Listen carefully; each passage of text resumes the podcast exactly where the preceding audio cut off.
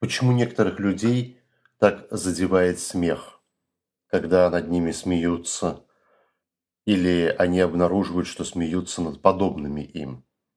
Потому что смех – это легкая форма агрессии. Пожалуй, самая легкая среди ударов, обструкций, издевательств.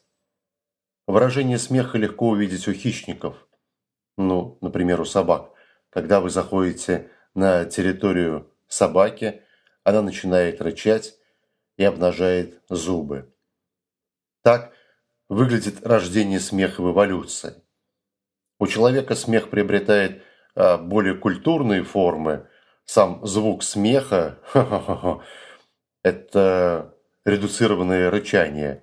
И не всегда обнажаются зубы, потому что есть другие формы выражения – более культурные смешной ситуации. Но в любом случае смех ограждает территорию. Он демонстрирует то место, за которое другим людям опасно или нежелательно заходить с какими-то намерениями. Степень смеха бывает разная. Есть улыбка, усмешка, хихиканье, смех, хохот – эти разные степени отражают степени проникновения, степени раздражения да, границ территории. А улыбка – это мягкое очень предупреждение, усмешка более сильная, а хохот просто демонстрирует неугодность человека в этом месте. Смех помогает устанавливать и личные границы. Поэтому люди с таким удовольствием смотрят комиков – и смеются над шутками. Однако личные границы очень сильно зависят от культуры, и шутки комиков различны в различных местах, в различных социумах.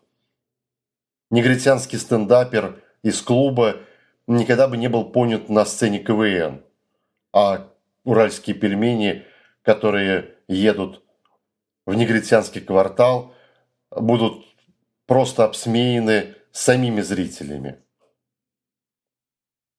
Шутки Петросяна не поймут последователи шуток Жванецкого. И наоборот, ценители шуток Жванецкого недоумевают шуткам Петросяна.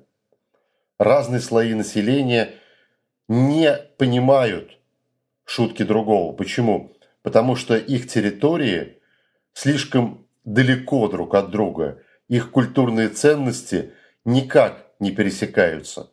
Поэтому они не могут реагировать на шутки очень далекого человека.